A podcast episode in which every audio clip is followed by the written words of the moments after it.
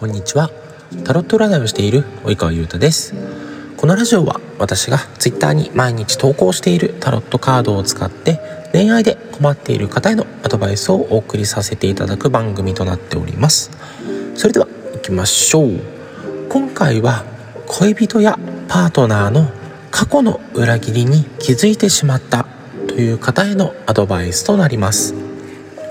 ひょんなことから恋人やパートナーが過去にやってしまった裏切りに気づいてしまったんですよね。今まで全く気づかなかった。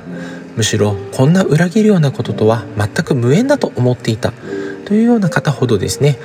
恋人やパートナーの裏切りに気づいてしまった時の衝撃というのは言葉にできないほどだと思います。そんな恋人やパートナーがやってしまっていた過去の裏切りに気づいたという方へのアドバイス。カードからのアドバイスは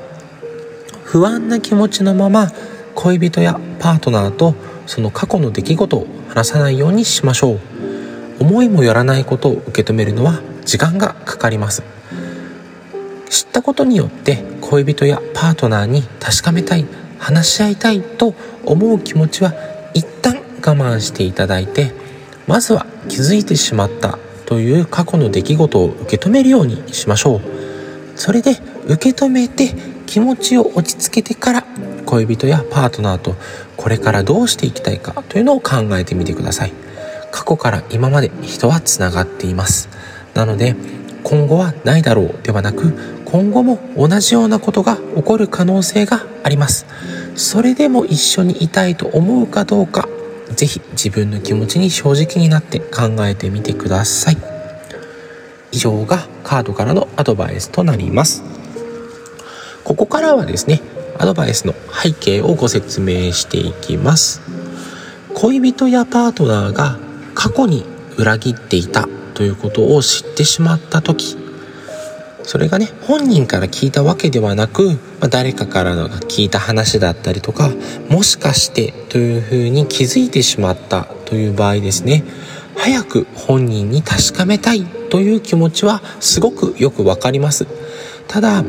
確かめた後どうするかというのを決めないまま話してしまうとですね今感じている不安な気持ちとか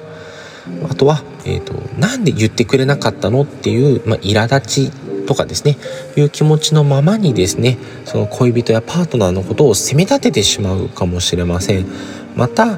本来ね、えーと、確かめる、えべきあなたの方が会話の主導権を握っておきたいところなんですがえ恋人やパートナーにですね会話の主導権を握られてしまって本当に確かめたかったことが確かめられないということになってしまうかもしれません。また後々になってですねあの時気づかなければよかったと思うような結果になってしまうかもしれません。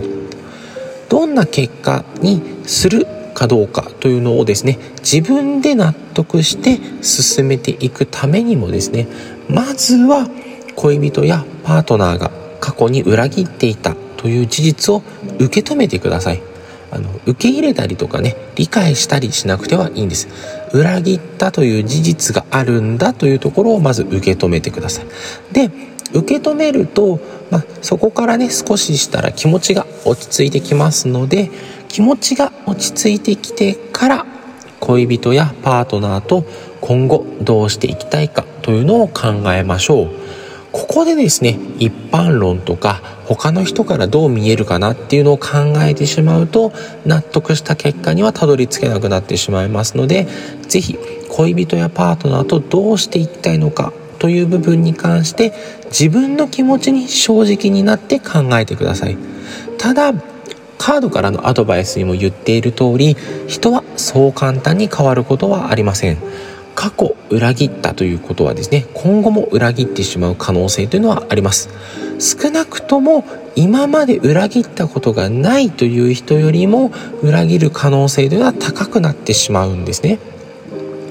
もしかしたらまた裏切られるかもしれないということを踏まえた上で恋人やパートナーの方とどうしていきたいのかというのを考えてください。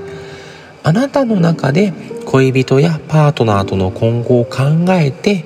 これからどうしていくんだという覚悟ができてから恋人やパートナーに過去の裏切りについて確かめる話し合いの場を設けましょう。今後どうしていきたいかというのを決めておけば恋人やパートナーとの会話の主導権をあなたが握ることができます。会話の主導権を握っていれば納得いくまで確かめることができますし聞きたかったことまできちんと聞けるようになると思いますので、えー、確かめる時のね会話の主導権は必ずあなたが握るようにしてください。以上がアドバイスの背景のご説明となります。